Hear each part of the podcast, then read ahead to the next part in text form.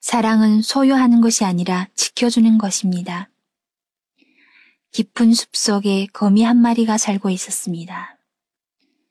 이 거미는 오랫동안 친구가 없어서 외롭게 홀로 지냈습니다. 어느 날 거미가 잠에서 깨어나 거미줄을 보니 이슬 한 방울이 아름답게 맺혀 있었습니다. 거미가 놀라움과 반가움이 섞인 목소리로 말했습니다.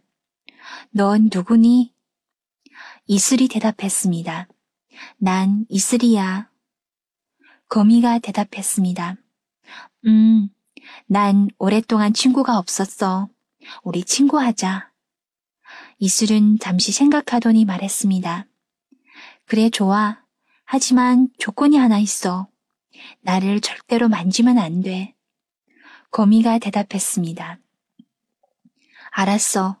약속은 지킬게. 그 후 거미와 이슬은 행복한 생활을 했습니다. 외로우면 서로를 생각하고 즐거움은 나누면서. 세월은 흘러 이제 거미는 이슬이 없는 생활은 생각조차 할 수 없게 되어버렸습니다. 어느 날 거미는 이슬을 만지고 싶어졌습니다. 하지만 그때마다 이슬은 그것을 허락하지 않았습니다. 거미가 말했습니다. 나 너 만져보고 싶어. 이 말을 들은 이슬은 말했습니다. 너 나를 사랑하는구나. 너 그럼 나에게 약속을 해야 해. 많이 많이 날 사랑하겠다고 말이야. 거미는 자신있게 고개를 끄덕였습니다. 그리고 거미가 두 손으로 이슬을 껴안는 순간 이슬은 사라져 버렸습니다.